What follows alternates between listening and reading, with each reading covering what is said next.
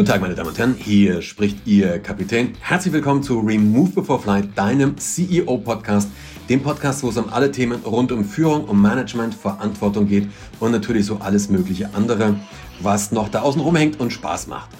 Heute in dem Podcast habe ich mal wieder einen Gast, ich habe einen Gast eingeladen und wie immer für mich einen sehr besonderen Menschen und dazu aber auch nochmal einen wirklich außergewöhnlichen Menschen. Einen Menschen, der jetzt so vielleicht auf den allerersten Blick gar nicht, wo du vielleicht gar nicht vermuten würdest, dass der in diesem Podcast drin ist. Ich find's aber trotzdem sensationell und freue mich tierisch auf das Gespräch. Mein Gast heute, Jörn Oberndörfer. Das Besondere ist, du hast einen Titel, der nennt sich Hauptmann und das verspricht, glaube ich, oder, oder assoziiert gleich, was auch das Besondere ist.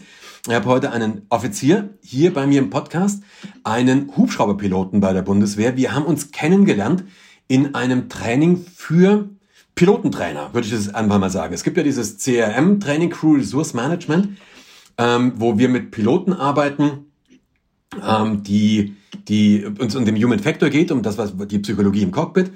Da bin ich lizenziert, muss mich da regelmäßig weiterbilden und derjenige, der dieses Weiterbildungs-, also Refresher-Seminar für mich gegeben hat, war eben Jörn Oberndorfer. Erstmal herzlich willkommen hier in diesem Podcast, Jörn. Hallo Peter, ich freue mich, dass ich bei dir sein darf. Ich freue mich auch. Ähm, vielleicht so ein paar Punkte ganz kurz. Ich sage einfach mal kurz was zu dir und du ergänzt das gleich ein bisschen. Ich habe ja schon gesagt, du bist Hubschrauberpilot bei der Bundeswehr, auch schon eine ganze Weile. Du hast da also schon eine Reihe von Erfahrungen gemacht. Ähm, bist jetzt Ausbilder, also bist Fluglehrer, bist aber bis vor nicht allzu langer Zeit ähm, einen großen Transporthubschrauber geflogen und hast auch Auslandseinsätze, glaube ich, eine ganze Menge hinter dir, oder? Stimmt das? Ja, also Fluglehrer bin ich noch nicht ganz. Ich bin momentan in der Ausbildung zum Fluglehrer. Das hat eine etwas längere Geschichte. Ähm, in der okay. Tat meine ähm, militärische und damit auch fliegerische Laufbahn ähm, fang, fing schon vor einigen Jahren an. Und ähm, ja, ich habe das Hubschrauberfliegen gelernt auf einem kleinen Hubschrauber und bin dann relativ schnell auf einen Transporthubschrauber gekommen. Und in der Tat mit diesem Transporthubschrauber, wir nennen den CH53, mit diesem Transporthubschrauber ziemlich viel in der Welt rumgekommen. Und dieser CH53, für die, die das nicht kennen, müsst ihr mal googeln. Das ist schon ein ziemlich fettes Teil. Also das ist jetzt äh, nicht so ein kleines Ding, was man immer mal wieder sieht. Das ist so ein Teil, also wenn der irgendwo hier über Berlin drüber fliegt, das hörst du schon eine Weile vorher, bis der kommt. Und du hörst ihn auch eine Weile nochmal, wenn, wenn du ihn nicht mehr siehst. Ähm, wie, wie, wie groß ist der? Also wie kann man sich das vorstellen? Die CH53 ist in der Tat eines der größten Transporthubschrauber weltweit und Deutschland hat dort schon vor geraumer Zeit eigentlich ähm, über 100 Stück von angeschafft und mhm. ähm, ja, ist ein wirkliches Arbeitstier bei der Bundeswehr, ähm, hat ein Abfluggewicht von 19 Tonnen. Ähm, das ist für einen Hubschrauber eine ganze Menge. Und ähm, er kann also bis zu ähm, 36 Menschen transportieren ähm, mhm. und äh, wird im Einsatz eingesetzt, zum Beispiel derzeit noch aktuell in Afghanistan, um dort ja, Soldaten ja. zu transportieren und aber auch eine ganz wichtige Rolle, die er dort einnimmt, ist die medizinische Evakuierung. Wir sind also Teil der Rettungskette okay. und holen unsere eigenen Soldaten oder aber auch ähm, Bundesbürger oder auch ähm, befreundete Nationen ähm, in schwierigen Situationen heraus und bringen sie zum Beispiel ins Krankenhaus. Okay. Wie ist denn die, die Zusammenarbeit? Also wie kann man sich das vorstellen? Wie viele Leute sind da in dem Team von so einem, von so einem Hubschrauber, also um das Ding zu betreiben? Ähm, praktisch, du bist ja Kommandant oder warst Kommandant auf diesem System. Wie viele direkte Mitarbeiter, um das mal an so eine Analogie aus der Wirtschaft zu übertragen, wie viele direkte Mitarbeiter hast du dann in so einem Hubschrauber? Da müssen wir jetzt ein bisschen differenzieren. Also in der Tat ähm, müssen wir da einmal schauen, bin ich jetzt in Deutschland unterwegs oder bin ich tatsächlich in einem Einsatz unterwegs? Weil in Deutschland ist das okay. Ganze natürlich ein bisschen einfacher. Ähm, wir haben hier keine Bedrohung, mit der wir es zu tun haben. Äh, und damit mhm. ähm, fallen auch wichtige Positionen, die wir zum Beispiel im Einsatz besetzen müssen, weg. Wir fliegen im mhm. Einsatz äh, mit ähm, Bewaffnung, mit einem Transporthubschrauber, okay. obwohl es kein Kampfhubschrauber ist. Trotzdem schützen wir uns und aber auch unseren ähm, Buddy, nenne ich ihn jetzt mal, also unseren zweiten Hubschrauber, mit unseren eigenen Bordwaffen. Das ist also jeweils ein MG, was an den Seiten ähm, rausschaut äh, und auch wirken kann, und ein MG auf der Rampe. Wir haben also eine ähm, fahrbare äh, Rampe hinten am Heck des Hubschraubers und da sitzt ein Schütze an einem MG dran und schaut nach hinten raus. Das ist quasi mein Auge nach hinten. Und jetzt deine Frage okay. nochmal konkret zu beantworten. In Deutschland fliegen wir diesen Hubschrauber mit zwei Piloten und zwei Technikern. Also die sind beide ähm, fast gleich ausgebildet. Ähm, mhm. der eine Techniker sitzt direkt bei mir mit im Cockpit, der hat einen extra Sitz mhm. da oben und der zweite Techniker im Laderaum und ähm, ähm, ist für den Laderaum verantwortlich, weil der Laderaum ist ziemlich groß. Und ähm, im Einsatz ähm, kommen dann halt noch die drei sogenannten Dorgunner dazu. Und so merkst du, ähm, ein Kommandant hat in Deutschland mit, äh, ähm, mit einer Besatzung mit sich selbst mit vier Leuten zu tun und im Einsatz mit sieben. Aber wenn ich jetzt nochmal die spezielle Rolle nehme, die ich jetzt vorhin schon mal angesprochen habe, nämlich die Rolle auch des, ähm, der medizinischen Evakuierung, des Medical Evacuation, kommen im Einsatz nochmal zwei Leute dazu. Das sind der Notarzt und der Rettungssanitäter. Da hast du klar, wenn wir es gerade richtig gehört haben, sind da Teile deiner Familie im Hintergrund, die sich gerade bemerkbar machen, oder? Ja, genau. Warte mal, wir unterbrechen mal. Ich muss das eben nee, alles gut. Alles gut. Also sieben, sieben Personen Besatzung ja, vom Hubschrauber plus zwei medizinisches Personal, also neun Leute. Neun Leute im Einsatz. Also jetzt eine typische, okay. eine typische Rolle für einen Rettungshubschrauber, so wie wir ihn quasi in Deutschland kennen, nur in einem, unter anderen Umweltbedingungen. Und man merkt schon, dass, dass das eine ähm, wirklich andere Aufgabe ist, wenn man ähm, solche unter anderen völlig anderen Bedingungen fliegt als in Deutschland. Mit Sicherheit. Lass uns dann nachher noch mal ein bisschen drauf zurückkommen, was wirklich so diese anderen, anderen Bedingungen sind, was so diese anderen, anderen Einflüsse auch gerade sind, was den Job besonders macht. Nur ich möchte noch mal, dass die Leute, die jetzt gerade zuhören, sich das ein bisschen fest besser vorstellen. Also neun Leute. Ihr fliegt immer im, im, im Tandem, also es sind immer zwei Hubschrauber zusammen. Genau. Ja. Also am Ende des Tages gibt es irgendwie irgendwas zwischen 17 und 18 Leuten, die da in so einem konkre konkreten Mission zu koordinieren sind. Ja, natürlich. Also das ist das ist so, ähm, ähm, wenn es also um die ähm, Bereitschaft, Bereitstellung des Rettungshubschraubers geht, dann ist tatsächlich der Kommandant äh, des Rettungshubschraubers verantwortlich nicht nur für seine Mission, äh, nicht nur für seinen Hubschrauber, sondern auch für die gesamte Mission. Also das mhm. muss man sich so vorstellen, ähm, ähm, wie so ein Abteilungsleiter, der unter sich ähm, mhm. mehrere Mitarbeiter hat, die ähm, ein, an, an einem Projekt arbeiten, aber vielleicht in zwei unterschiedlichen Projekt ähm, ähm, ähm, an, Projek zwei unterschiedlichen Projektaufgaben. Und äh, genau. die muss er koordinieren und äh, für die muss er auch den Weg äh, bereiten und, und auch die Planung vorausschauend machen. Und deswegen ist äh, in einem Einsatz, wenn wir also jetzt tatsächlich mal von Afghanistan sprechen, ähm, geht es ähm, weit im Voraus vor einem solchen Flug, geht es für einen Kommandanten, und wir nennen den Kommandanten, der verantwortlich ist für die ganze Mission, der nennt sich dann Mission Lead, der Missionsleader äh, geht es weit im Vorfeld schon mit der Planung los und äh, muss, er muss schon weit im Vorfeld sich darüber Gedanken machen, wie er denn seinen Auftrag äh, erfüllen möchte. Komme ich gleich nochmal zurück, weil, das, weil du hast gerade so ein Schlagwort gesagt, was ich, was ich richtig cool finde oder was ich, was ich interessant finde, Planung vorausschaubar machen. Ähm, ja. ne, das, das Spannende nochmal, ähm, überhaupt normale Fliegerei äh, bezogen aufs Business. Also du kannst viele diesen Human Factor äh, Punkte kannst du direkt aufs Business übertragen. Warum auch nicht? Ein Luftfahrzeug, ein Flugzeug, egal ob Hubschrauber oder, oder, oder Flugzeug, wird von Menschen gesteuert und ein Team oder ein Unternehmen wird ja auch von Menschen gesteuert. Was es aus meiner Sicht der Dinge spannend macht mit der Fliegerei, ist, dass bei uns die Zeit so massiv komprimiert wird. Wir schieben die Sachen einfach extrem stark zusammen und deswegen kommen natürlich diese, kommt, kriegt dieser Human Factor nochmal ein ganz anderes Gewicht. Bei euch, bei der militärischen Fliegerei, was du mir auch erzählt hast, kommt ja noch ein Effekt dazu, ähm, dass das, dass das bei mir, wenn ich mich in ein Verkehrsflugzeug setze, bin ich in einem safe environment. Also da ist alles, alles schön, ja. Und das ist bei dir wohl ein bisschen anders. Also so sehr profan und sehr wirklich blasphemisch gesprochen, bist du ja äh, also ich bin in, einem, in, einem, in einer Umgebung unterwegs, wo jeder möchte, dass ich sicher ankomme. Bei dir ist das Gegenteil der Fall. Also wenn du einen Einsatz fliegst, dann möchten sehr, sehr viele Menschen, dass du nicht sicher ankommst. Und das ist nochmal eine ganz, ganz nochmal eine ganz, ganz andere Dimension. Ich möchte aber auf einen Punkt nochmal kurz zurückgehen, und zwar wirklich so mit dieser Team- und Zusammenarbeit, den ich sehr, sehr spannend finde. Du sagst, du bist der Kommandant und du bist ja aber auch Pilot und ihr seid zwei Piloten und der Kommandant, also der, der Ranghöchste, also zumindest fliegerisch Ranghöchste, du fliegst gar nicht selber, oder?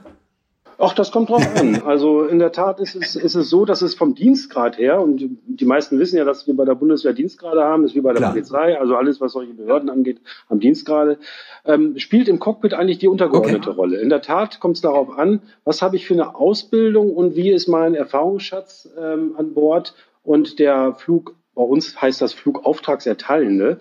Also wir brauchen jemanden, der uns sagt, wer wo wie fliegt. Das gibt es aber im zivilen Leben auch.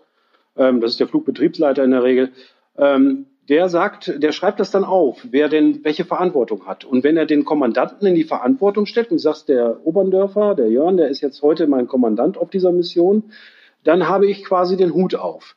Ähm, aber okay. ein Hubschrauber ist so konfiguriert ähm, wie ein Flugzeug auch. Ich kann die Steuerung übernehmen im, an Bord. Aber in der Regel ist es so, dass ich, äh, wir nennen das Büro machen, dass ich auf der, der Kommandant sitzt bei uns auf der linken Seite, dass ich erstmal das Büro mache und den Funkverkehr zum Beispiel, auch mit der anderen Maschine. Wir fliegen ja, wie du schon richtigerweise sagst, immer zu zweit, mindestens zu zweit. Ähm, dann ähm, ähm, ist der zweite Pilot, der rechts vor mir sitzt, ist derjenige, der das Steuer in der Hand hält. Aber okay. äh, wir haben schon die Klimabedingungen, klimatischen Bedingungen, die schwierigen, das schwierige Umfeld, äh, über das haben wir schon gesprochen, beziehungsweise habe ich schon angedeutet. Man muss sich das so vorstellen, ähm, solche Missionen sind sehr lange angelegt, weil das äh, Umfeld auch und der, die, die Gegend sehr weitläufig ist. Ähm, also es, äh, ich habe Einsätze geflogen, die fünf, sechs, sieben, acht Stunden gedauert haben. Wir sind morgens losgeflogen und das äh, mit Sonnenaufgang los und mit Sonnenuntergang wieder zurückgekommen zur Basis. Das heißt also, wir sind den ganzen Tag unterwegs. Bei, äh, Im Sommer bei Außentemperaturen äh, bis zu 45, 48 Grad in Afghanistan. Äh, unter klimatischen und, und Umweltbedingungen, Wüste, Gebirge, Sandsturm, alles, was man sich so vorstellen kann, begegnet einem dort. Und das äh, äh, kommt auch im Cockpit an.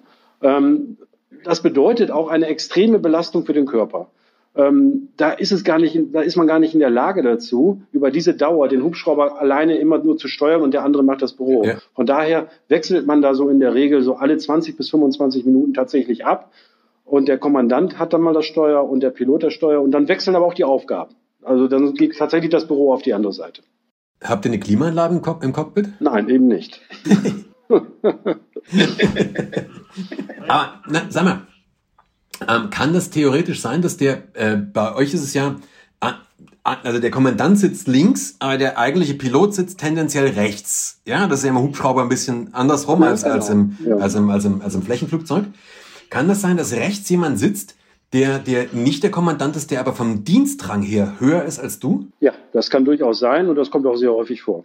Weil das ist ja ein ganz, ein ganz spannender, ein ganz spannender Punkt, dass, ähm, ähm, dass äh, es ja erstens so ist, dass, und wenn ich dich auch richtig verstanden habe, in dem, was du mir vorher erzählt hast, klar, im normalen, im normalen Fliegen, also wenn es einigermaßen safe ist, ähm, dann tauscht ihr. Aber wenn jetzt wirklich die eigentliche Mission ist oder wenn ihr eine, eine Bedrohungslage habt oder eben es wirklich kri äh, kritisch ist, bleibt es dann dabei oder nimmt dann automatisch der Kommandant das Büro und der rechtssitzende fliegt den, den Hubschrauber? Würde ich so auch nicht sagen. Also ich habe äh, ich hab sicherlich auch ein paar kritische Situationen in Afghanistan erlebt und ähm, auf der linken Seite als Kommandant auch und habe dann nicht das Büro über, nicht die, die Controls übernommen gehabt in dem Moment, weil ich einfach den Überblick behalten wollte. Also gerade genau. wenn es darum geht, ähm, auch äh, in gewisse Situationen hineinzufliegen. Also es ist ja nicht so, dass ein Flug, ich sage jetzt mal zu 100 Prozent unter ständiger Bedrohung passiert, sondern wir starten mhm. an einem mhm. sicheren Platz in der Regel an einem sicheren Platz. Also der Flugplatz, wir reden hier zum Beispiel,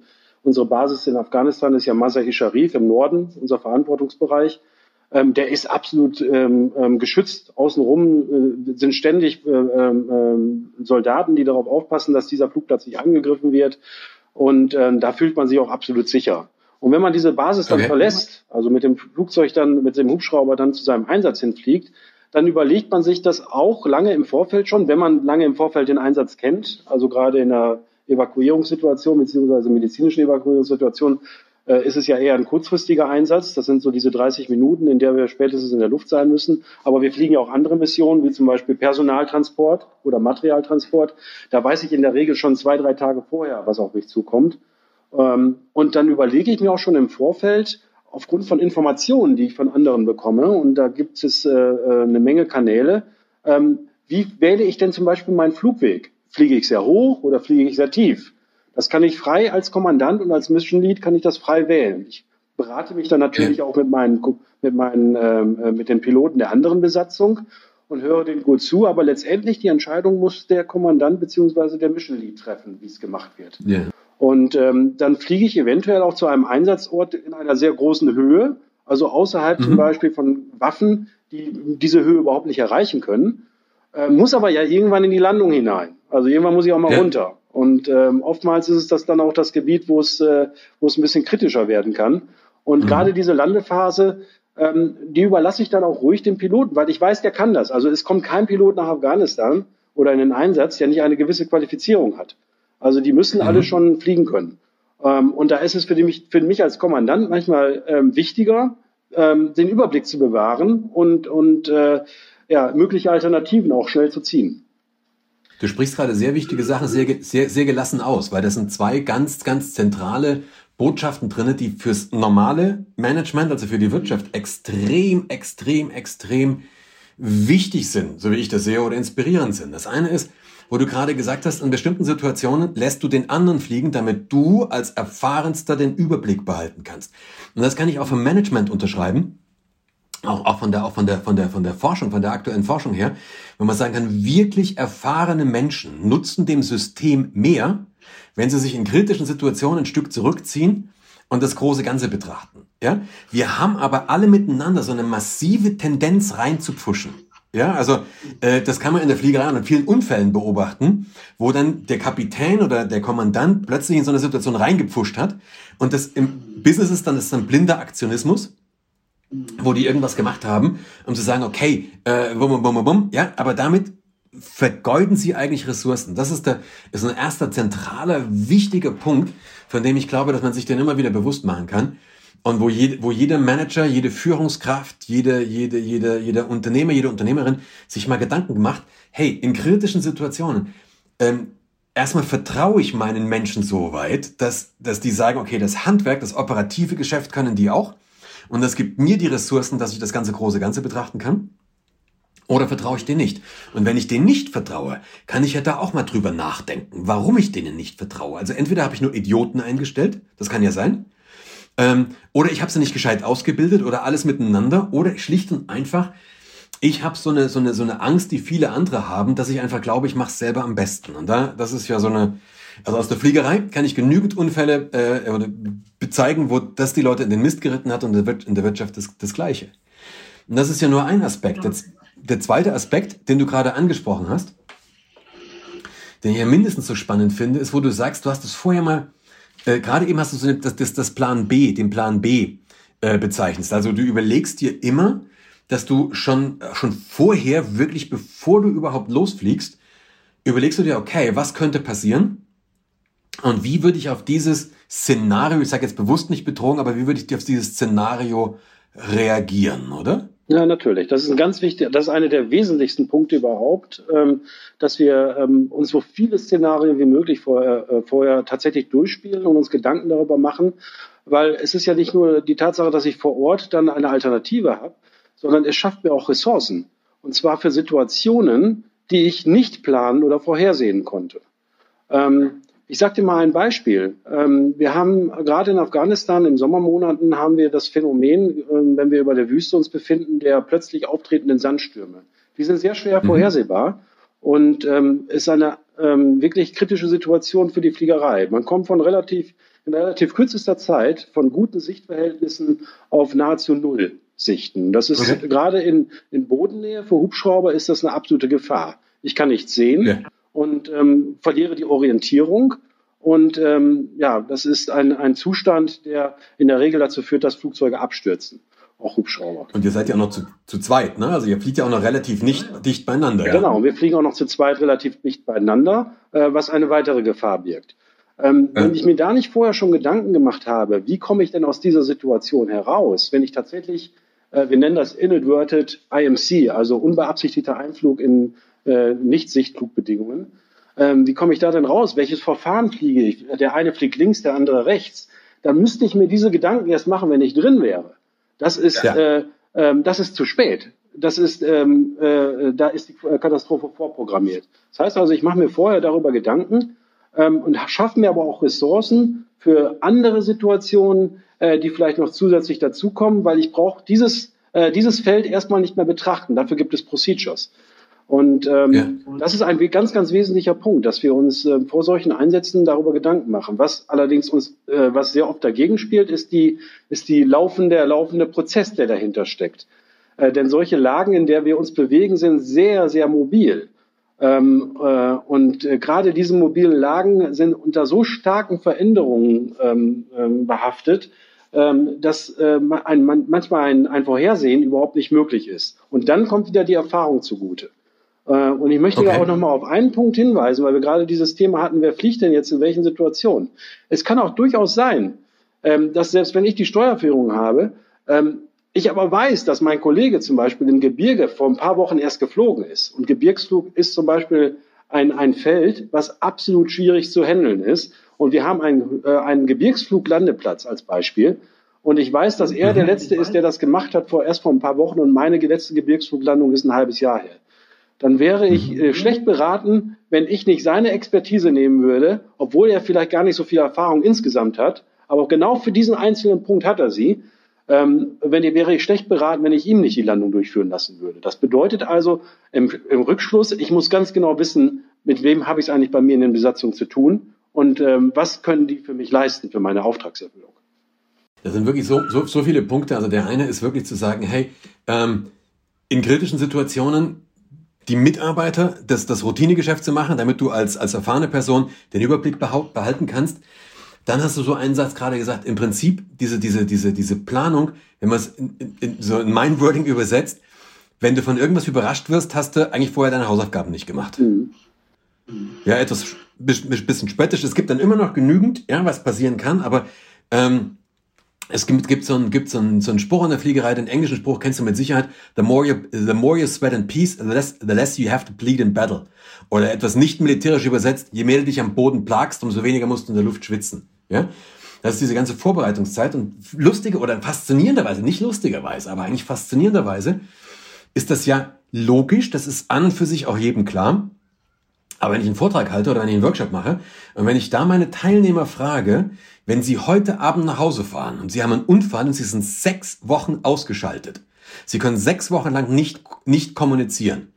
Was passiert mit, mit ihrem Unternehmen? Ist da alles safe oder, oder bricht da Plan, Panik aus? Wenn ich das sage, Jörn, die Hälfte der Leute, die da sitzen, mindestens die Hälfte, wird blass. Ja? Und das ist doch so eine Geschichte. Wenn ich mir Unternehmen anschaue, die werden häufig von Dingen übermannt, die waren völlig vorhersehbar. Aber wir haben vorher, das war, das war eigentlich klar, dass das mit einer hohen Wahrscheinlichkeit kommt. Aber irgendwie haben die dann gesagt, jo, äh, das wenn kommt, dann haben wir ein richtiges Problem, deswegen hoffen wir mal lieber, dass es nicht kommt. Und hoffen ist in der Fliegerei an sich schon ein, schon ein blöder Plan. Aber ich glaube, in deiner Fliegerei noch mal ganz besonders ein blöder Plan. Ja, das kann man sagen. Also mit, mit Hoffnung ähm, äh, brauchen wir nicht, nicht in den Hubschrauber einsteigen und auch nicht äh, versuchen, eine Mission zu durchführen. Das, das bringt uns nicht äh, besonders weit. Ähm, man muss aber auch äh, ähm, sagen, äh, die meisten Missionen laufen auch standardmäßig auch in Ruhe ab. Das ist äh, völlig klar. Aber du hast jetzt gerade ein, äh, ja, aus der freien Marktwirtschaft äh, auch einen Fall beschrieben. Äh, da läuft ja auch mal in der Regel ja auch alles klar. Aber äh, mhm. es läuft auch mal eben was nicht klar. Und genau für diesen Punkt hin, da trainieren wir halt. Und genau für diesen Punkt hin müssen wir Leute ausbilden. Und genau für diesen Punkt hin, für diesen, für diesen einen von 10, 20 oder von 100 Fällen, genau für diesen Punkt hin, da brauchen wir Ressourcen, ähm, um zu überleben, um eine Mission sicher durchzuführen. Es bringt uns nichts, zusammenzubrechen vor einer Aufgabe, sondern ich muss genau, genau wissen, ähm, welche Ressourcen habe ich denn in meiner Crew und in, meinem, in meiner Mission zur Verfügung und was kann ich dort nutzen? Genau. Und das ist, das ist, das, das hast du im, im, im Business nicht so dramatisch natürlich. Aber der Knackpunkt ist, in dem Moment, wenn ich eine Vorbereitung habe, das, das, das meiste Business läuft ja auch glatt, aber ich kann mir in einem Business mal überlegen, was könnte denn passieren? Mhm. So ein What-If, das klassische What-If. Was könnte, wir könnten Gesetzesänderungen haben, es könnte, ich könnte einen, einen wichtigen Mitarbeiter verlieren, meine Bank kann mir die Kreditlinie streichen und, und, und, und, und. Und über diese ganzen Dinge könnte ich, kann ich mir Gedanken machen, was tue ich dann? Und ich mache ja sowas häufig mit Unternehmen. Ich nenne das dann den Krisensimulator. Und das Spannende ist, die entwickeln da so eine ganze Reihe von Szenarien, und fang dann an, für diese Szenarien so eine Art Checkliste oder einen Maßnahmenplan zu entwickeln. Und coolerweise, wenn du mal so drei, vier, zwei, drei von diesen Maßnahmenplänen hast, fangen die an, redundant zu werden. Also äh, das, das, das, das, das wiederholt sich dann. Also im, im Business habe ich ganz häufig so, dass dir drei, vier Maßnahmenpläne reichen, um 95 Prozent aller Szenarien zu covern. Und wie du es gerade beschrieben hast, das führt dann zu diesem kleinen Zeitvorsprung. Ich habe einfach Ressourcen frei. Ich kann mich um was anderes kümmern, weil so das, die Basics, die sind einfach abgefrischt. Ja, genau.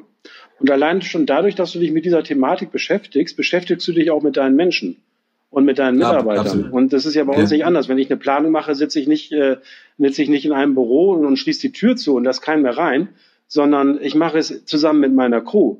Und dann sitzt dort ein Techniker, der vielleicht schon mal im letzten Einsatz einmal im Landeplatz gewesen ist, ähm, äh, mhm. äh, den ich noch vielleicht gar nicht kenne. Und der kann mir sagen, du, so wie das auf dem Foto aussieht, so sah das beim letzten Mal gar nicht aus. Und schon habe ich eine Information, die für mich an diesem Tage äh, immens wichtig geworden ist. Und genau. ähm, ich muss einfach auch, äh, äh, da kommen wir dann auch schnell zum CRM-Thema, ich muss dann für aber auch mhm. eine Atmosphäre schaffen, ähm, dass mir diese Informationen auch zur Verfügung gestellt werden. Es nützt mir nichts, äh, ja. wenn ich eine Atmosphäre der Angst zum Beispiel oder des, äh, des Vorgesetzten dort erzeuge, wo ich sage, wo die Leute sagen, hm, der wird sich schon melden, wenn er was von mir will. Sondern ich möchte genau ja. das Gegenteil erreichen. Ich möchte, dass die Leute auf mich zukommen und sagen, denk dran, so und so ist es. Auf Augenhöhe kommunizieren. Du hast gerade dieses Thema CRM angesprochen. CRM heißt nicht Customer Relationship Management, das wird gerne verwechselt. CRM heißt Crew Resource Management. Und da geht es wirklich darum, die Ressourcen einer Crew zu managen. Und wie man sich das vorstellen kann, ist, ein Flugzeug zu fliegen ist relativ simpel. Ja, ein Flug, also wirklich ein Flugzeug, ein Airbus von Köln nach Berlin zu fliegen, ist relativ simpel. Das kann man sehr, sehr schnell lernen, eigentlich, solange alles passt. Solange alles passt. Auch ein Hubschrauber, also wenn wir beide in den Simulator geben, gehen, dann schaffst du es relativ schnell, mir das Gefühl zu geben, dass, dass ich es könnte. Was natürlich dann lange nicht heißt, dass ich es kann, aber relativ schnell gibst du mir das Gefühl. Dazu muss aber eben alles passen. Was ich damit meine, wenn, wenn die Rahmenbedingungen schön sind, wenn der, wenn der Flieger funktioniert, wenn das Wetter schön ist, wir haben keinen Stress, dann haben wir tatsächlich in einem Cockpit nicht wahnsinnig viel zu tun. Dann ist das ein relativ leichter Job. Also wir haben immens Ressourcen frei. Aber in dem Moment, wenn uns was um die Ohren fliegt, technisch oder bei dir eben noch von dieser Bedrohungslage außenrum, wenn uns was um die Ohren fliegt, dann sind wir ganz, ganz, ganz, ganz schnell am Limit. Und da müssen wir sicherstellen, dass wir eben keine Ressourcen vorher verschwendet haben. Ja? Weil wenn wir die verschwendet haben, sind wir tot. Und wenn wir sie nicht verschwendet haben, dann können wir eben wirklich alle unsere Ressourcen nutzen, um das Problem zu lösen. Und da, du hast dieses CRM und die Kultur gerade angesprochen. Da möchte ich gerne an einem Punkt nochmal nachhaken, den du vorhin vorhin mal oder den wir vorhin mal kurz hatten, wie es ist, wenn du Kommandant bist und der zwei, der Pilot, der rechts sitzt, ist Rang höher. Also hat einfach mehr, Entschuldigung, so profan, mehr Lametta auf der Schulter. Ähm, dann bist du ja im Einsatz der Vorgesetzte von diesem Menschen, aber im, außerhalb des Einsatzes ist definitiv der dein Vorgesetzter. Wie gehst du dann damit um oder wie geht ihr damit um, wenn es jetzt Konflikte gibt im, im Cockpit? Also wenn der jetzt was anders machen möchte. Wie handelt ihr das?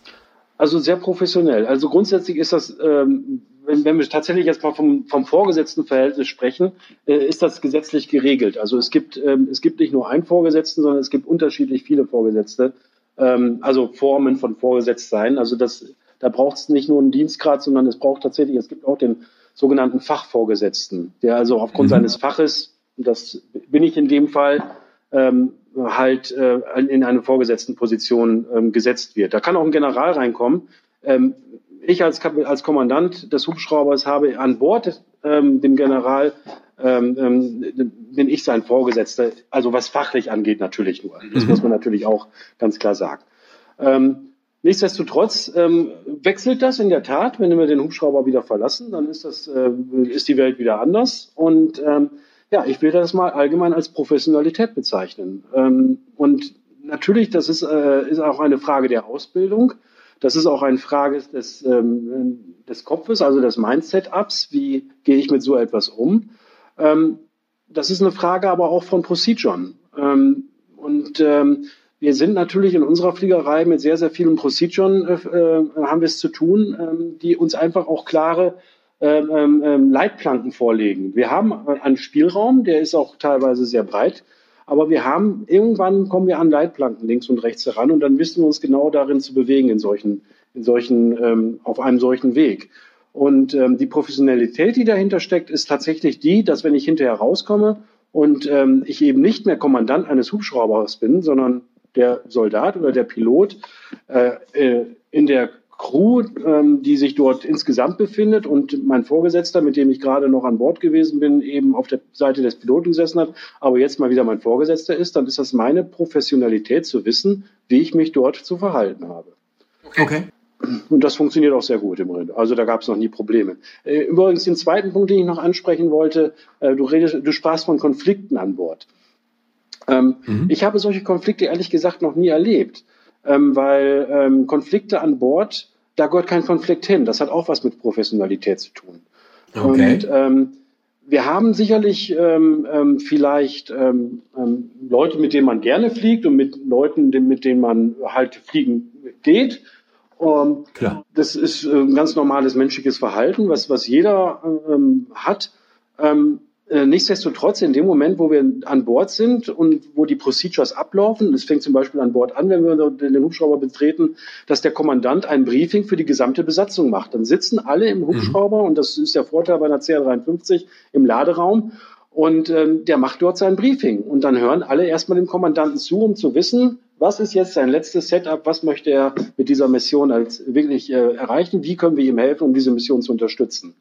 Und der Kommandant, äh, dem seine Aufgabe ist es auch Fragen zu stellen, ähm, ob es noch ähm, irgendwelche Rückfragen gibt, die jetzt zu klären sind oder irgendwelche Dinge, die noch, äh, die noch wichtig sind, die wir vorher besprechen müssen, bevor wir in die Mission gehen. Und das sind natürlich entscheidende Punkte, äh, wo auch der Kommandant ein Gefühl entwickeln muss, ähm, ist, in dieser, äh, ist in dieser Crew irgendetwas, was wir äh, vorher klären müssen. Und okay, cool. ähm, äh, Konflikte werden nicht während einer Mission ausgeübt, sondern das ist auch tatsächlich die Profession, die dahinter steckt. Sollte es tatsächlich irgendwelche zwischenmenschlichen Konflikte geben, ähm, dann wird das hinterher in, in, dem sogenannten Debriefing geklärt. Das ist, glaube ich, auch nochmal ein, ein wichtiger Impuls. Ähm auch für, für, das, für, die, für die normale Wirtschaft darüber nachzudenken, dass man tatsächlich mal ein bisschen über sein Ego nachdenken muss. Ne? Weil gerade deswegen habe ich da so ein bisschen nachgebohrt wenn ich jetzt da deutlich ranghöher bin, ja, und du bist mein Kommandant, kann ich einfach sagen, komm du mir nach Hause, ja. Das, das wäre so ne, der normale Impuls. Aber ist, glaube ich, wirklich so ein, so, ein, so ein wichtiger Punkt zu geben, zu geben, kann ich mich da in eine andere Rolle reinbegeben ähm, und einfach diese, diese, diese, dieses, dieses Rollenbewusstsein sich auch wirklich klar machen und dann professionell zu handeln jenseits von Ego-Trips. Mhm. Ja, Finde ich ein wichtiger. Definitiv, das hat da überhaupt nichts zu suchen. Sind auch übrigens, kommt auch aus der CRM-Lehre ähm, gefährliche Einstellungen mit denen wir es dann zu tun haben. Und ähm, die nehmen wir eigentlich nicht mit in den Einsatz, gefährliche Einstellungen. Okay. Ein wichtiger Punkt, auch ähm, wenn ich das auf die freie Wirtschaft übertragen will, wenn es um Risikoentscheidungen geht. Ich muss immer wissen, wem ich denn Verantwortung übertrage, wer der Entscheider ist und äh, was er für einen Background hat und was er für eine Einstellung auch mitbringt für Entscheidungen. Wir wissen, ja. es gibt Verhaltensweisen, die kann ich relativ schnell ändern, die kann ich auch anpassen, mich im System, um mich im System zurechtzufinden. Aber wenn ich in den Einstellungen dran bin und äh, ich merke, dass ich dein Verhalten ähm, nicht ändere, sondern ich schraube jetzt an seinen Einstellungen und die Einstellungen passen nicht zu seiner Position oder zu dem, zu dieser Aufgabe, die ich ihm jetzt gerade übertrage. Das hat nichts damit zu tun, ob der ins System passt, sondern die Frage ist immer erst, passt der in diese Aufgabe hinein? Ähm, und die Einstellung passt nicht zu der Aufgabe, da muss ich tatsächlich äh, schauen, kann ich hier eine Veränderung herbeiführen für das System. Mhm. Er kann woanders dafür besser reinpassen. Das kann durchaus sein, dass, dass genau diese Einstellung an einer anderen Aufgabe ähm, genau das ist, was wir brauchen. Ähm, aber genau. ich glaube, das ist genau Führungsaufgabe. Das ist Führung. Ja, absolut. Und das Spannende, was, was, was ich eben immer in der Fliegerei wieder so spannend finde, ist, dass es in, in unserem Metier dann einfach verdichtet wird. Also es ist universell, es, es gilt universell, aber es wird halt einfach brutal verdichtet. Und in Unternehmen erlebe ich äh, das, es, wird, es wird wirklich, es gibt ja Tests, du kannst ja mit bestimmten Tests Persönlichkeitsvariablen dir anschauen. Die sind auch wissenschaftlich valide, die Dinger funktionieren. Aber wenn ich das irgendwo anbiete, dann wird sofort, kommt ein Aufschrei, teilweise gar nicht mal unberechtigt. Um Gottes Willen kann man nicht machen, das ist Überwachung und das ist, das ist, äh, weiß der Geier, was das alles ist. Aber gerade, es macht ja manchmal darüber Sinn, jemanden ein individuelles Feedback auch zu geben, wie bist du eigentlich selber drauf und wo kommst du vielleicht mit bestimmten Dingen von dir in, mit deiner Auf, Aufgabe permanent in Konflikt und machst dir selber das Leben schwer. Ja, genau. Ja. Mhm, ja. Nur um eben, eben äh, dem System gerecht zu werden. Also hinter Einstellungen, wenn ich, wenn ich mich äh, in einem System zurechtfinde mit einer Einstellung, äh, die überhaupt nicht zu meiner Aufgabe passt, dann versuche ich mich ja auch zu verbiegen. Ich versuche ja nur ja. irgendjemandem etwas recht zu machen, obwohl das gar nicht äh, von mir kommt, sondern vom System. Und damit äh, kommt, äh, stoßen zwei Welten eigentlich aufeinander. Und das ist dauerhaft mit Sicherheit nicht gesund. Nein, überhaupt nicht. Für ja. beide nicht. Absolut. Ich möchte mal noch, ich finde das hochspannend. Also ich konnte allein über dieses Thema jetzt mit dir schon wieder ewig weiter diskutieren. Ähm, ich möchte mal über so ein zweites Thema mit dir auch nochmal reden, weil ich das auch wahnsinnig interessant finde, gerade mit deinem, mit, mit dem Background, den du jetzt gerade so ein bisschen angerissen hattest, das Thema Entscheidungen. Was macht denn für dich eine gute Entscheidung aus? Oder ja, was macht für dich eine gute Entscheidung aus? Vielleicht im zweiten Aspekt gleich, wie machst du das im Cockpit? Wie triffst du im Cockpit Entscheidungen? Also gute Entscheidungen sind für mich immer nur auf dem Punkt die bestmögliche Entscheidung, die ich zu diesem Zeitpunkt mit den Informationen, die mir zur Verfügung stehen und standen, ähm, treffen kann. Und äh, okay. das ist ähm, im Vorfeld gedacht. Jetzt müssen wir halt wieder differenzieren zwischen kurzfristigen Entscheidungen und langfristigen Entscheidungen. Langfristige Entscheidungen, also Planungen, die ich im Vorfeld äh, langfristig machen kann, weil ich schon zum Beispiel zwei Tage vorher weiß, dass eine Mission in zwei Tagen stattfinden soll. Äh, kann ich natürlich so viele Informationen wie möglich, äh, die mir zur Verfügung stehen, heranholen. Ähm, mhm. Ich kann sogar, ähm, ähm, gerade auch im Militärischen, kann ich ähm, sogar andere Dienststellen auffordern, auch wenn sie vielleicht nicht aktuell die Informationen zur Verfügung haben, selber nochmal loszugehen und, und, und äh, versuchen, über andere Dienststellen ähm, andere zu aktivieren, dass die mir diese Informationen zukommen lassen. Da sind wir also wirklich haben wir eine ganze Fülle von Möglichkeiten im, in der militärischen Fliegerei, gerade was den Einsatz angeht. Und es arbeiten noch eine ganze, ganze Menge Leute dafür, dass mir äh, so viele äh, äh, Informationen wie möglich auch zur Verfügung stehen, auch die bestmöglichen Informationen. Da machen natürlich Entscheidungsprozesse ähm, dahingehend Spaß, weil ich ähm, äh, diesen Abwägungsprozess sehr intensiv führen kann. Und ich kann vor allen Dingen mhm. auch die Risiken ähm, sehr gut beschreiben und auch wieder hier meine Crew zu Rate ziehen. Wie siehst du das? Habe ich irgendetwas vergessen in meiner Risikobewertung? Ähm, gibt es irgendwelche Punkte, die wir noch beachten müssen? Was würdest du dazu sagen, wenn wir das so und so machen? Ähm, gibt es irgendwelche Dinge, äh, die wir vielleicht ganz anders betrachten müssen? Ähm, out, thinking out of the box ist auch sehr oft ein Thema bei uns. Also tatsächlich ja. mal den Rahmen verlassen und Dinge ähm, äh, von einer ganz anderen Seite betrachten, äh, um, um vielleicht darüber einen noch sichereren Weg zu finden. Das macht natürlich Spaß ähm, und schafft wieder Ressourcen für Dinge, die dann wieder ungeplant sind, weil dann da doch nicht der Sprit da ist, wo er sein sollte oder der Tankwagen äh, defekt ist und ich dann wieder umentscheiden muss. Und schon bin ich von meiner langfristigen Entscheidung an einer kurzfristigen Entscheidung angelangt und äh, muss dann und das ist das, was uns in kurzfristigen Entscheidungen dann tats äh, tatsächlich zugutekommt, muss dann auf meine Erfahrungen sehr oft zurückgreifen und äh, das zu Rate ziehen und äh, einmal das, was habe ich an an, an Erfahrungen gemacht, was habe ich an, äh, äh, an Ressourcen, die ich an, äh, für diesen Fall zur Verfügung stellen kann. Und wenn ich wenn ich noch für, für äh, wenn ich dann noch Zeit habe, kann ich dann tatsächlich auch noch die die Crew fragen. Ähm, ich habe unterschiedliche Beispiele in meiner Fliegerei, wo ich tatsächlich, wo wir im Zwiegespräch schwierige Situationen an Bord äh, wo wir vielleicht eine Minute Zeit hatten, eine Minute dreißig mhm. vielleicht waren es, aber dann musste auch eine Entscheidung getroffen werden. Und da konnte ich noch in einer, relativ kurz auch noch meine Crew zu Rate ziehen, um dann auch tatsächlich zum Schluss eine Entscheidung zu treffen. Wichtig ist tatsächlich in solchen Entscheidungsprozessen, dass aber irgendwann mal einer eine Entscheidung trifft. Denn äh, äh, das ist, äh, wenn, wenn überhaupt keine Entscheidung getroffen wird, dann fährt das Schiff einfach weiter geradeaus und womöglich vor die Wand. Sondern irgendwann muss tatsächlich auch mal eine Entscheidung getroffen werden. Das sind, sind wieder ein paar Punkte. Der erste war ja schon, du sagst, die, ähm, die, du hast eine Möglichkeit, sehr, sehr viele Informationen zu Rate zu ziehen. Das gibt's ja im Prinzip im, im, im zivilen Leben genauso. Ja, also ich kann ja genauso, es gibt ja genauso wahnsinnig viele Informationsquellen. Die Frage ist nur, will ich diese Informationen dann sehen, auch wenn sie mir tendenziell nicht gefallen? Das ist ja so, ne, eine der, eine der, der, der, der großen Probleme im Management. Die Information ist available, die ist zu, die kann ich bekommen. Aber wenn sie halt nicht zu dem passt, was ich gerne sehen möchte, dann wird sie gerne ignoriert, ja. Das ist so ein Punkt. Der zweite, das zweite ist, was du jetzt gerade gesagt hast, unter 1,30. Also eine Minute 30. Und ein dritter Punkt, dann einer muss eine Entscheidung stellen. Ich würde aber nochmal, wie verändern sich für dich dein Entscheidungsweg, wenn es unter Stress gerät? Also wenn du wirklich, ja, wenn das Zeitfenster plötzlich sehr, sehr eng wird. Also wir haben natürlich Situationen, in denen gibt es überhaupt keine Entscheidungsprozesse, da gibt es eine Reaktion. Und äh, da helfen okay. uns natürlich unsere Procedures. Und wir haben gewisse Procedures, die wir auch auswendig müssen, äh, können müssen unsere sogenannten Boldfaces. Ähm, da geht es dann meistens um technische Aspekte am Hubschrauber. Also ein, ein Brand an Bord, ein brennendes Triebwerk, da kann ich nicht noch lange fragen, ähm, wie machen wir das denn jetzt? Wer hat denn jetzt eine Idee? Und äh, sondern da gibt es ganz klare Procedures. Da wird ein Brandhahn zum Beispiel geschlossen, um das jetzt umgangssprachlich zu übersetzen. Und dann wird das Triebwerk ausgemacht und das andere Triebwerk muss übernehmen in dem Fall. Oder mhm. wenn wir gerade in einer, in einer Bedrohungslage sind und wir haben tatsächlich eine Beschusssituation, ja, dann äh, muss ich reagieren und äh, entsprechende Maßnahmen einleiten.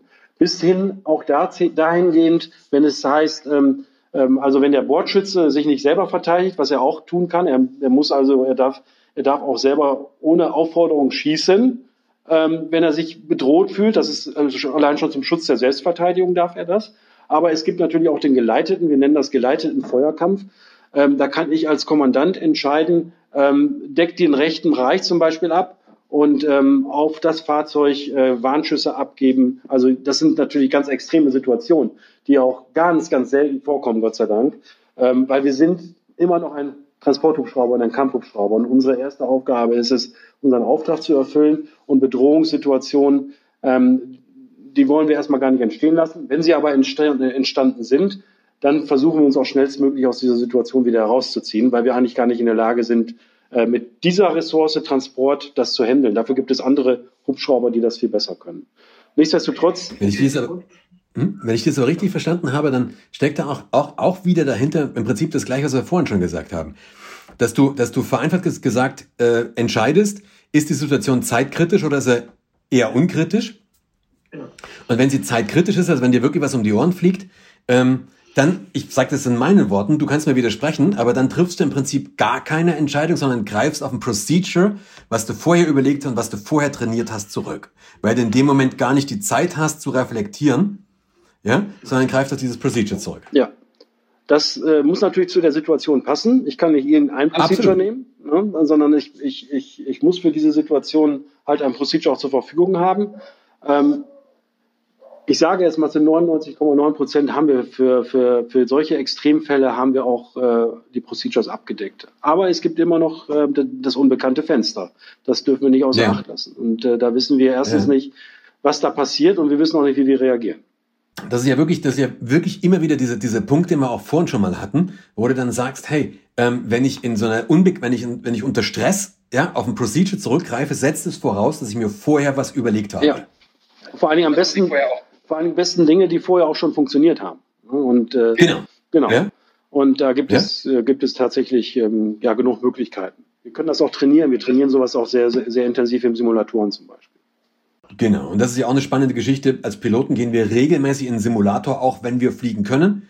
Ähm, und da kann man sich im Unternehmen immer fragen, wie, wie häufig trainiert man im Unternehmen? Ja, also ja. es gibt ja da genügend Situationen, die eigentlich auch vorhersehbar sind wo wir uns aber nicht vorbereiten. Und dann trifft uns halt hart der, der Zufall und wir werden vom Internet überrascht, das dann völlig über Nacht da war und äh, oder von künstlichen Intelligenzen, mit denen wir gar nicht mehr gar nicht mehr umgehen können. Was sind denn, wenn wir, wenn wir gerade so diese, diese schwierigen Entscheidungen oder auch Entscheidungen unter Stress sehen, wo sind denn da Fallstricke aus deiner, aus deiner Sicht? Also was könnte einen Menschen dazu verleiten, falsche Entscheidungen zu treffen? Also erstmal ist natürlich eine körperliche Fitness äh, immens wichtig. Und ähm, das, okay. ist, das ist auch gar nicht, ähm, ähm, wird auch gar nicht mehr, ähm, vielleicht wie das noch vor 20 Jahren war, so vernachlässigt, sondern wir machen vorher, vor unseren Einsätzen machen wir erstmal einen Persönlichkeitscheck. Es gibt also sogenanntes okay. Operational Risk Management Sheet, an, an dem auch gecheckt wird, wie ist denn überhaupt deine Fitness heute an diesem Tag? Gibt es irgendwelche Belastungen, die du heute mitnehmen musst in den Flug? Ähm, wie ist deine körperliche Fitness? Ähm, wie fühlst du dich? Das sind tatsächlich Fragen, die dort abgefragt werden, weil das definitiv ein Punkt ist, der mich in solchen Stresssituationen äh, natürlich beeinträchtigen kann. Ähm, wir sind alles Menschen, auch, äh, äh, auch wir Militärpiloten. Ähm, wir haben alle zu Hause die genau die gleichen Systeme wie ein Manager in einem Unternehmen auch. Ähm, wir haben Familie, wir haben, ähm, äh, wir haben Freunde, wir haben andere Systeme, in denen wir uns außerhalb des normalen Dienstes natürlich auch aufhalten.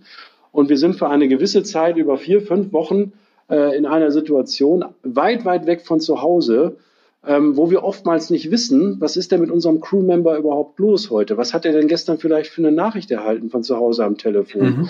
Was hat er für einen Brief bekommen? Ähm, in Deutschland ist das auch nicht gut oft, aber in Deutschland haben wir immer noch andere Möglichkeiten, äh, schneller darauf zu reagieren. wenn man 6000 Kilometer entfernt ist, das kann man sich ganz gut vorstellen, was das mit einem macht, schlechte Nachrichten. Oder auch ja. Sorgen zu Hause, ein krankes Kind oder auch in der Schule oder auch äh, ähm, die Eltern, die vielleicht ähm, gepflegt werden müssen und die Pflege auf einmal nicht mehr funktioniert. Oder, oder, es gibt tausende Szenarien. Deswegen ist diese Abfrage, wie geht es dir eigentlich heute, eine ganz, ganz wichtige. Äh, und in der Tat sollte es äh, dazu kommen, dass ein Pilot an dem Morgen, obwohl er geplant ist, an diesem Morgen sagt, ich fühle mich überhaupt nicht fit, dann wird er nicht fliegen.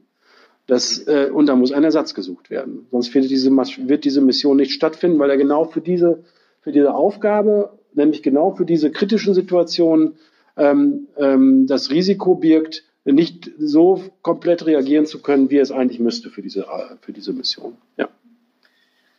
Ähm, das kann man jetzt natürlich nur bedingt aufs Business übertragen, aber in einer gewissen Weise dann schon wieder auch, weil natürlich macht es jetzt keinen Sinn, dass ich mein, meine Kollegen jeden Morgen frage, wie geht's dir heute, wie fühlst du dich? Das wäre echt ein bisschen overdressed.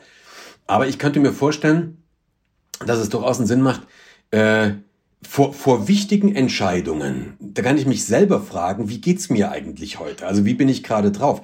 Weil es macht mit Sicherheit einen Unterschied, wenn ich zum Beispiel zu Hause Stress habe, wenn ich mich gerade mit meiner Frau gezofft habe das sagt ja auch die Forschung, dann neige ich dazu, andere Entscheidungen zu treffen und ich habe ein anderes Preset ähm, als, als, als, als in anderen Situationen. Es gibt zum Beispiel auch eine wundervolle Untersuchung, die hat man mit Richtern gemacht und das, das, da sieht man, wie weit das geht. Und zwar hat man, hat man Richter, die, die über, über Bewährungsanträge oder wie nennt man das, Begnadigungsgesuche entscheiden mussten. Und man hat festgestellt, dass die am Morgen, also wenn die gerade was gegessen hatten und wenn die gerade einen warmen Kaffee getrunken haben, wesentlich mehr positive Entscheidungen getroffen haben als kurz vor der Mittagspause. Also so, das ist das, das, ist das ist Research. Also das ist das ist, ist empirisch belegt. Ja, es es geht sogar, es geht sogar, man hat sogar was getestet, ähm, wie die Bereitschaft entgegen jemandem entgegenzukommen ist. Äh, man hat den Unterschied gemacht äh, einfach mal so oder man hat den Leuten tatsächlich einen warmen Kaffee oder einen warmen Tee in die Hand gedrückt und wenn die eine warme Kaffeetasse in der Hand hatten, waren die bereiter, dir entgegenzukommen als in anderen Situationen. Das sind nur zwei kleine Beispiele, aber ich glaube, man kann sich wirklich immer mal die Frage stellen, vor schwierigen Entscheidungen, okay, in welchem Mindset bin ich eigentlich gerade unterwegs? Ja? Braucht wieder sehr, sehr viel Selbstehrlichkeit, sehr, sehr viel Selbstreflexion und aber natürlich auch ähm, dass ich mein Ego einigermaßen im Griff habe. Ja. Oder? Aber die Frage ist auch, die sich äh, dann auch stellt, gerade wenn ich in der Management-Ebene zu tun habe, was weiß ich denn überhaupt von meinen Mitarbeitern? Ähm, weiß mhm. ich denn überhaupt, ähm, ob da vielleicht ein krankes Kind unterwegs ist? Oder weiß ich, ob da jemand gerade zu Hause ähm, vielleicht auch Probleme mit seiner Ehefrau hat und vielleicht sogar kurz vor der Scheidung steht? Und ähm, wir kennen das ja von der Stresskala aus. Äh, ähm, gerade Tod und Scheidung ist, sind, sind ganz oben angesiedelt.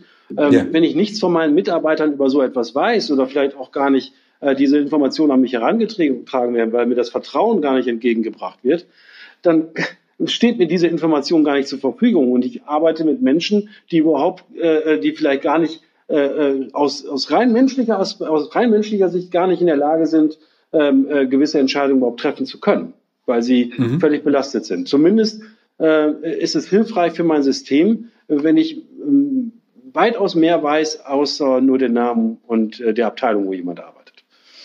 Ist ein super Beispiel dafür. Viele Menschen sagen ja das Gegenteil, äh, Arbeit ist Arbeit und Schnaps ist Schnaps. Ja? Mhm. Ähm, und ich predige genauso, dass wenn ein Team wirklich, wenn Menschen wirklich gemeinsam performen sollen oder wollen, dann brauchen die eine Verbindung auf einer auf einer Beziehungsebene. Das muss nicht heißen, dass man jetzt jeden Abend eine Kuschelrunde und sie an den Händen nimmt und Kumbaya Malot singt. Aber das ist eben einfach, man kann, glaube, davon bin ich überzeugt, man kann sowieso Beruf und Privates nicht wirklich voneinander trennen, zumindest nicht, wenn ein Team Höchstleistungen bringen soll. Mhm. Das glaube ich nicht. Nee.